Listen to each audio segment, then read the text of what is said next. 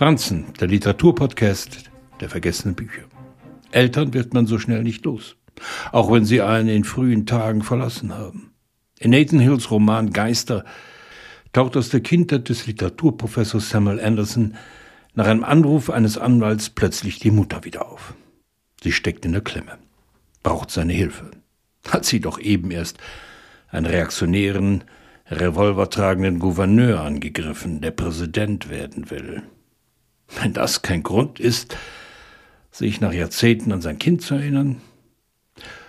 Von der 1968er Rebellion in Chicago bis hin zur Occupy-Bewegung an der Wall Street reicht die Geschichte. Von Demonstrationen, Krawallen, Polizeigewalt und der Unterwerfung des Widerstands. In der Übersetzung von Werner Löcher Lawrence begegnen wir den krassen Gegensätzen der amerikanischen Gesellschaft. Dem Schrei nach Freiheit, nach Unabhängigkeit, nach Gerechtigkeit. Er führt nicht selten dazu, dass man Schläge ansteckt, untertauchen muss und hinter Gittern landet. Wie ohnmächtig Warner und politisch Andersdenkende sind, haben wir nicht erst vor kurzem in Lützerath gesehen. Der Roman erzählt ein Familiendrama.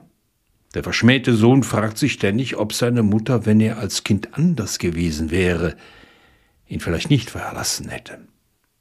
Dass solch bohrende Selbstquälerei nicht dazu führt, dass man durch ein ausgeglichenes Leben wandelt, ist klar. Samuel Anderson ist der Videospielsucht verfallen. Und wie viele der Charaktere im Roman war der lediglich die Fassade. Mit 34 wird er aufgefordert, seiner Mutter beizuspringen und deren Charakter für ihren Anwalt schriftlich festzuhalten.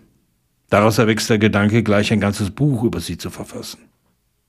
Geister ist nicht nur die Suche nach der eigenen Familie. Der Roman setzt sich mit dem Mythos Amerika auseinander. Das sensible Innenleben eines Literaturprofessors überbrückt die Zeiten. Und wie sieht es mit einem Happy End nach all der Tragik-Komik für Mutter und Sohn aus? Genauso vielversprechend wie um die Aussöhnung der amerikanischen Spaltung in der Gesellschaft.